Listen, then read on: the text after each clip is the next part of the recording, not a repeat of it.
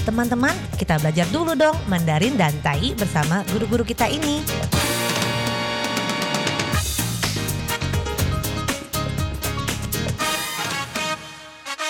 Apa kabar? Tadjahau, saya Maria Sukamto. Tadjahau, saya Ronald. Tageho, apa kabar? Selamat berjumpa bersama kami berdua dalam kelas belajar bahasa Mandarin Taiyi yaitu Taiyu bahasa Taiwan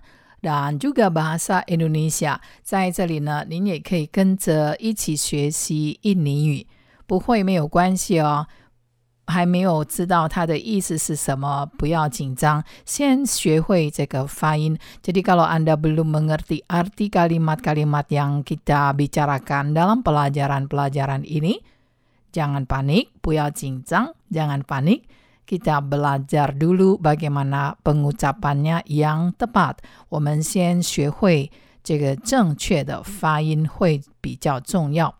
Sebab dalam belajar bahasa asing apapun, pengucapan yang tepat adalah suatu syarat untuk sukses dengan cepat.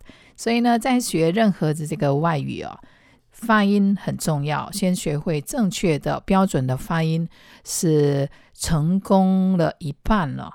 Sudah sukses separuh begitulah kira-kira. Nah, baiklah hari ini kita mempelajari kata apa? Yaitu kita melanjutkan kata 去。我们学很多这个去的组合，seperti 去除啊、除掉啊。 mempunyai arti melenyapkan, menghapus, menghilangkan, dan kita juga mempelajari kalimat-kalimat. 我们也学了很多这个用被动的句子，就像之前学会这个什么呢？就是 jabatannya dicabut，他的头衔被除掉了。或者呢，是之前又学了什么呢 ？namanya sudah dihapus，它的名字已经被去除掉了。所以 dihapus、dicabut 这个全都是被动句子、被动动词。为什么这样呢？因为这个头衔呢，jabatanya 当主词，或者是这个它的名词 namanya。那这个没有关系，我们学的是为什么去除、除掉可以用这么多的印尼语来表示。melenyapkan 也是去除，那 dicabut 也是去除，那 cabut 有被拔的意思。所以呢，我们今天要学什么呢？我们今天要学这个 dihilangkan，也是一个被动动词。像在这个句子里面出现 bercak kopi di baju putihnya sulit dihilangkan。好，这个经常发生啊，ini sering terjadi pada diri kita ya。kalau kita minum kopi，我们如果在喝咖啡，minum kopi 是喝咖啡。有时候啊，我们穿白色的衣服，sering kalau kita memakai baju putih，白色的衣服，baju putih。kalau kecipratan kopi 会怎么样呢？sulit hilang bercak kopinya。所以这个白色的衣服如果被咖啡溅到了，kecipratan，kecipratan 其实是来自于一个方言爪哇话，但是呢经常被使用，所以呢就变成了印尼语了。bercak kopi di baju putihnya sulit dihilangkan。bercak kopi di baju putihnya sulit dihilangkan。哇，老师这么快哦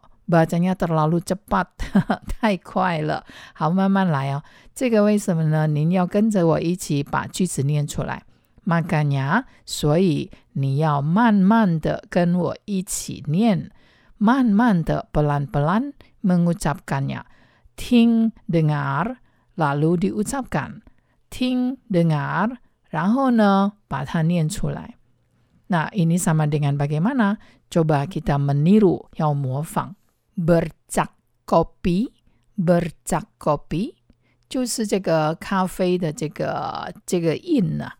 di baju putihnya 在它的白色衣服 sulit dihilangkan 很难去除。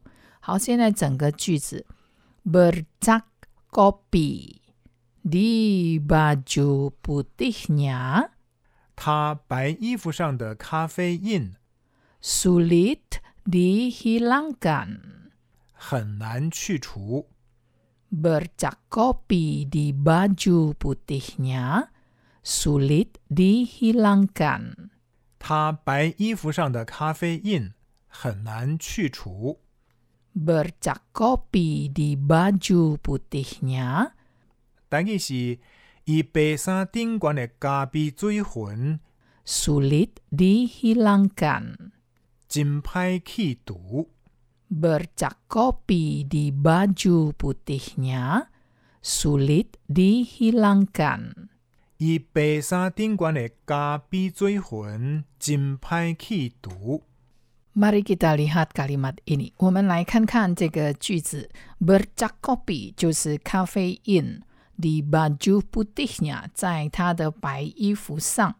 Sulit 就是非常的难了，sukar sulit 就是很难的意思。